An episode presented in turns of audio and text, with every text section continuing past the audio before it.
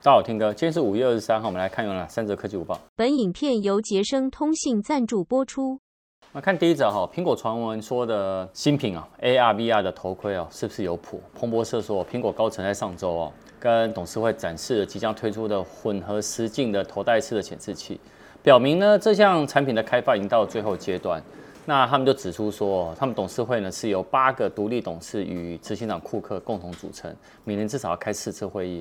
那之前的时候说，最近这次会议啊，有把混合实境的头戴式的这个显示器哦，开发团队向董事会有展示至少的一个版本的一个设备在，那这也就是说，呃，其他的知情人士也有讲说，这几周哦，那个苹果也加快了苹果头戴式的显示器的作业系统。那这个系统未来呢，会在它的那个显示器上面来做一个运行。那苹果呢，它已经展示这新设备，那代表是什么？可能未来这几个月呢，就已经会亮相。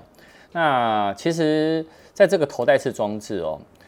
就是混合 AR 跟 VR 的这个元素哦，其实以苹果来讲，算是一个蛮大的一个赌注。那这个也可以继二零一五年的 Apple Watch 以后呢，是苹果呢会把它加进来当做一个主要商品的一个类别。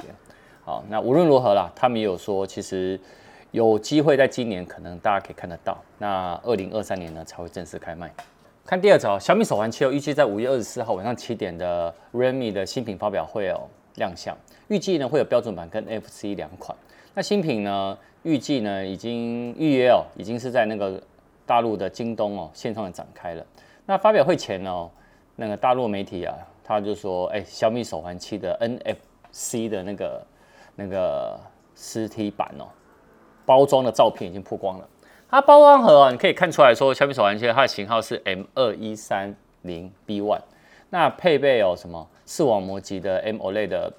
全荧幕，然后呢，还有一个专业的睡眠追踪功能，还有一百种以上的运动追踪模式跟运动效果的评估，还有很多的主题表面。那全天候的血氧饱和度侦测，然后还有小爱同学跟语音助手。那水下呢，五十米的防护。那还有多功能的 NFC，还有电池容量呢是一百八十毫安时，支援 Android 六点零以上，或者是 iOS 十以上的版本。那蓝牙五点二的无线连接。那那个小米的执行长哦，那个雷军哦，他有说他会配备有一点六二寸的 M O L E D 的荧幕嘛，那可视面积呢增加了二十五趴。那像其他的一个多抗菌的一个表带啊，还有更流畅的一个手表界面的一些操作啊，呃，我觉得进一步的一些功能展示，可能还是要等到发表会才可以看得到。那不过还蛮多人期待的。我们讲第三者之前呢，我先跟大家说一下，就是我们在。呃，应该从上礼拜六开始，我们有那个生活的科技周报。那生活科技周报呢，是每个礼拜六的中午十二点十五分。那上礼拜呢是第一集，是我们家的后置美眉呢带头。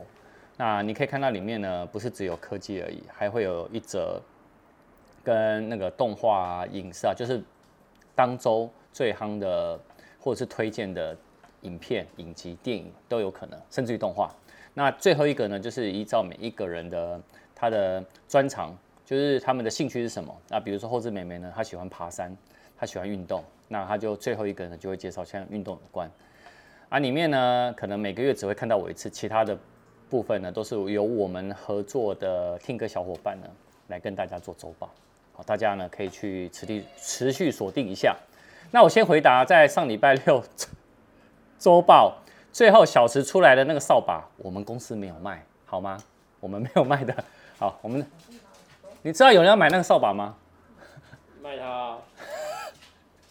那那还要爬山去拿，多麻烦。不用，我去五金行就就有批发啦。哦，真的是那个，就是跟五金行长得一样，是不是？对啊。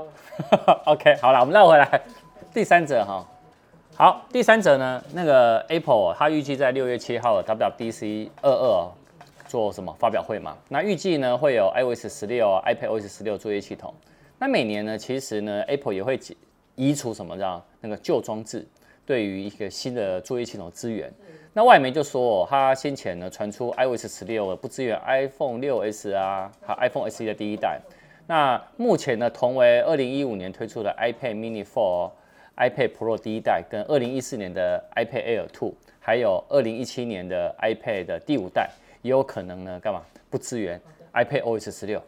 那随着其实你可以看到，Apple 为了 iPad 的产品线哦，带来了 Mac 规格的 M 系列的晶片，加上呢整合巧控键盘，配合 iPadOS 十五的那个分割显示，然后还有滑动自前等多工操作哦，它可以。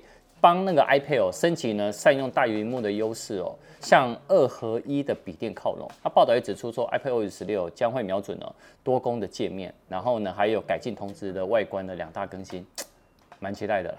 好，我们今天晚上呢，阿辉要教大家安卓版的 AirDrop，它呢可以让你的安卓还有甚至于跟你的 Windows 笔电呢，可以来做传档的动作，还蛮酷的哦。晚上的小技巧见。